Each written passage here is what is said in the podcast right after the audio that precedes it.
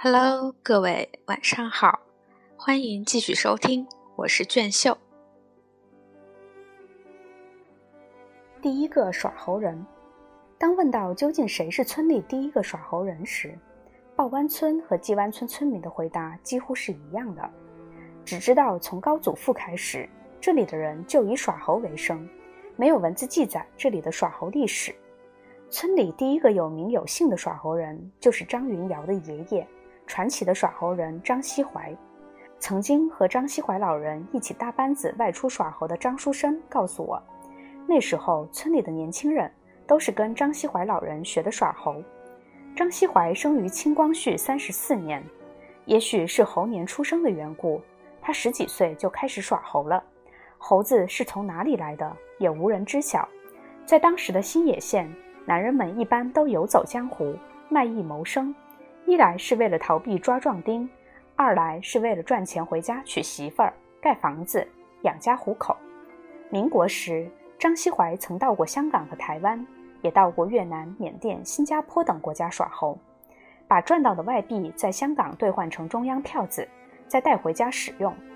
一九四五年日本投降后，张锡怀从香港回来，入境时被以汉奸的罪名逮捕，在广东即将被枪毙时。张锡怀在牢房里用豫剧唱腔唱猴戏里的一段唱词，被一位河南籍上校军官听到。他把张锡怀从枪口救下，安排他回到新野老家。从那时起，直到1953年，张锡怀都没有再外出耍猴。1953年开始，因为吃不饱肚子，村里人开始跟着张锡怀学猴戏，并利用农闲时外出耍猴。张锡怀七十岁时还会外出耍猴。并且能给家里带来不错的收入，老人在村里已经成为一个传奇人物。张锡怀老人于一九八六年去世。张云尧还记得，小时候家里的墙上糊满了国民党的中央钞票。国民党政府垮台前，兵荒马乱，耍猴人把赚的钱都埋在地下。那时候信息闭塞，等村里的人知道全国解放时，那些钞票都已成了废纸。张云尧的奶奶把这些钱从地里翻出来，糊到墙上做装饰，还用这些钞票做了个纸盆。直到现在，村里许多耍猴人家里还有国民党时期的中央钞票。一九八八年，张云尧也开始和村里的耍猴人一起外出谋生，后来也成了一个老江湖。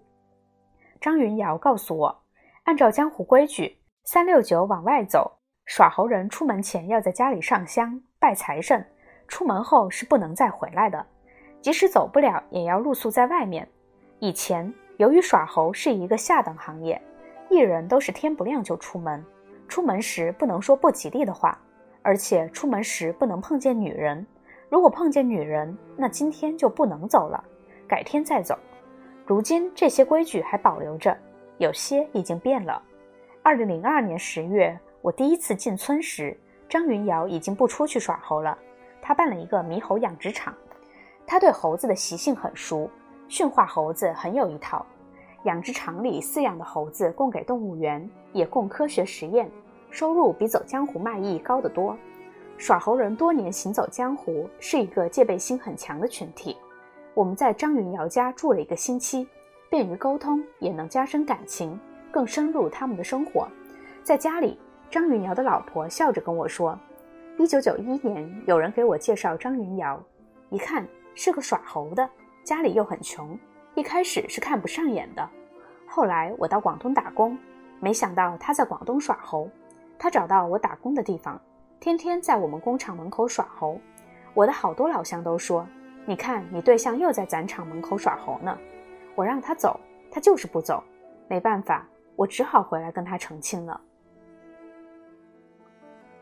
耍猴人杨林贵，张云尧把杨林贵带到我们面前，他管杨林贵叫二哥。杨林贵瘦小精干，听说我要跟他去扒火车拍他耍猴，他根本不信，头摇得像拨浪鼓，说不行不行，这个罪你可受不了，这个苦不是人受的。你穿的这么体面，怎么可能去跟我们干这个？那时我也没想到，我不仅会跟拍这个耍猴人，而且一拍就是十年。当时四十六岁的杨林贵已有十七年走江湖耍猴的经历，十七年前，一百元可以买只猴；二零零三年，一只会表演的猴子要卖两千多元。杨林贵清楚地记得，第一次跟着别人外出耍猴时，他不小心让一只猴子挣脱缰绳跑了。这只猴子就是他的饭碗。追猴子的时候，他又不小心把靴子跑掉了。他一个人在雪地里，光着脚上树去抓猴子，在树上、地上穷追猛赶，才终于把猴子给抓回来。这些年，他先后去过黑龙江、西藏、内蒙古、海南，还到过越南、缅甸、俄罗斯等国家，也是个老江湖了。杨林贵说，十年前他们一行三人扒火车去安徽，半路上被一个铁路警察发现了。那个警察问：“你们是想继续走，还是想被赶下车？”杨林贵一听就明白了。三人在身上找了半天，拿出仅有的十元钱递给那个警察。警察看他们实在是拿不出更多的钱了，就说：“算了吧，罚你们十元钱实在不值，你们还是自己留着吧。”在郑州北站有一个保安盯上了这些耍猴人，每次他们从这里扒车都会被抓住，每次身上的钱都会被搜刮干净。保安还调侃地说：“欢迎再来。”所以每次在郑州北站扒火车前，他们身上都只留一些买馒头的钱，买好馒头再去扒火车。保安抓到他们，搜不出一分钱，就罚他们干活，打扫办公室，除院子里的杂草，干上一天的活儿，等天黑才会放他们走。一九九六年，杨林贵的哥哥想去当兵，村里有人举报说他父亲去香港耍过猴，结果政审没通过。哥哥没当成兵。耍猴人张志忠，在张女姚家的第三天下午，我们正在院子里聊天。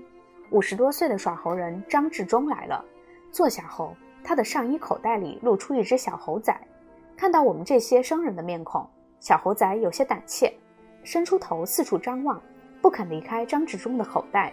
张志忠说：“这只小猴崽出生时，母猴就死了。”他用奶粉把它喂到一岁多，小猴仔每天都和他形影不离，把他当成了亲人。张志忠十几岁时就开始跟着师傅耍猴，还清楚地记得师傅教的很多规矩。首先，每天早晨起来后不许说“豺狼虎豹”四个字，因为对猴子来说这些都是凶物。如果说了这四个字，耍猴人今天就会不吉利。还有一些日常生活中的词语也必须改说江湖上的行话。如头发叫苗须，鞋子叫撒落子，上衣叫叶子，裤子叫脚杆子，吃饭叫抿腮，筷子叫签子，碗叫叉子，香烟叫草条，白糖叫憨子，酒叫山子，盐叫沙子，猴子叫跟头子，老虎叫巴山子，钱叫锤或流子，锣叫哄子，当兵的叫愣仔，女人叫彩儿，媳妇儿叫铲，姑娘叫古朵，老头叫老荀，中年人叫荀。每到一处，先要问问地平不平，意思就是安全不安全。这些行话让行走江湖的耍猴人能更隐秘的交流。不过如今已经少有人用了，很多四十岁以下的耍猴人都未必知道。张志忠还说，一根扁担两口香，猴子驮在肩膀上。那时候耍猴人被称作挑子，一般人就是一个挑子。挑子也是有讲究的，箱子分为头箱和二箱。头箱里放置的是猴子的面具、帽子、衣物；二箱里放置的是一些杂物。行走江湖时，头箱必须在前面；换肩膀挑担时也要如此。休息的时候不能一屁股坐在头箱上，屁股是排污泄秽之地，会使耍猴的收入减少。还有更重要的一点是，箱子里有藏钱的机关，不能让人看出来。要是违反了这些禁忌，长班师傅就会给予严厉的训斥。张志忠告诉我，文化大革命的时候，我大概十六岁吧。当时耍猴被定为四旧，谁家有猴子，就在谁家门口写上标语。猴子是有害无益的，它要和人争吃粮食。猴子对人民无利，要除掉。有一天，红卫兵带着红袖章到有猴子的人家里，逼着主人把猴子打死。没有办法，这家主人拿起榔头打猴子。由于不忍心，第一下没把猴子打死。聪明的猴子也不知道这是怎么回事，倒在地上后又站起来，给主人敬了个礼。主人更难过了，可红卫兵不干，逼着他再打。第二下就把猴子打死了。我当时就在旁边，这样打不算完，还要把家里耍猴的骡、小车、扁担、箱子通通砸碎。那时候，一些耍猴人不想打死自己的猴子，就把它们藏在红薯窖里。猴子很聪明，一听到院子里人声喧嚣，就趴在地窖里不吭声。一旦查出家里藏有猴子，红卫兵就会把猴子的面具、帽子、衣服挂在耍猴人的脖子上，拉出去游街示众，还要开批斗会，给耍猴人定罪。那时候，在施安、沙燕、范吉等乡镇的十几个村庄里，被红卫兵逼着打死的猴子有上百只。一九七零至一九七六年期间，新野境内只有在遭遇旱灾、水灾、虫灾、地里收不到粮食的情况下。公社才批准耍猴人出去耍猴赚钱，回来后要按外出的天数每天交一块钱，耍猴人便可以记上十个工分，这样才能分到春秋季的粮食，剩下的才是自己的钱。即使这样，耍猴人也能赚不少钱，最多的时候一天能赚二三十块钱，而当时一个工人的月工资是三十到六十块，相比之下，现在外出耍猴的收入已大不如从前了。一九七六年以后，不准外出耍猴的规定开始逐渐放松，但需要先到大队交二十五块钱开证明，拿到证明再到乡文化馆盖章后才能上路。证明上写着：“自由我大队公社社员某某前往贵地进行猴戏文化演出，请给予接洽为盼。”文化大革命期间，新野的乡村大队还可以给耍猴人开前往香港地区和一些东南亚国家的介绍信。那时候中国人的思想是面向世界，口号也是解放全世界。外出的耍猴人被定性为文艺工作者。张治中是改革开放初期村里第一个外出耍猴的人。一九八二年十一月，他和他的挑子从新野一路往南，最后到了中缅边境的云南畹町口岸。他们想看看缅甸那边是个什么样子，但大路上有边防武警把守，每进出一个人都要检查。最终，他们跟着边境的村民走小路进入了缅甸。缅甸是个佛教国家，刚到那边，他们没吃的就去寺院，僧人很慷慨，每次都会给他们食物。如果他们没地方住，还会留他们在寺院里过夜。缅甸当时正逢泼水节，来看他们耍猴戏的人很多，但这些看表演的人也很穷，大多只能给些大米，即使给缅币也不值什么钱。于是他们就把收来的大米拿到边境换成人民币。就这样，他们在瑞丽、畹町、木姐、南坎等地耍了半个月猴戏，没赚到多少钱就回去了。张治中耍猴的足迹遍布了中国的东西南北，每次出去都扒火车，扒了二十年，很有经验。只要一看火车头，就知道车是开往哪里的。最远的一次是去新疆，扒火车用了七天七夜。有时候没有厢式火车。他们就扒油罐车，油罐车只有两节车厢的接头处可以坐人。为了防止睡着后掉下去被火车压死，他们就用绳子把自己绑在火车栏杆上。十多年前，张治中在新疆耍猴时，一个当地人告诉他，在巴基斯坦也有一个星野耍猴人。一九四九年前去了那里，后来安家落户，现在已经是资产很多的商人了。后来张治中在贵州遵义耍猴时。又有一个当兵的告诉他，在巴基斯坦见过一个星野耍猴人。耍猴人说自己是新中国成立前过去的。这个在巴基斯坦闯江湖的耍猴人究竟是谁，一直没有人知道。这也成为张治中想解开的一个谜。我们一直聊到傍晚，张治中准备回家了。这时，小猴仔已经和我们耍熟了，愿意让我们抱抱。但一看到张治中起身，马上又爬回他身上。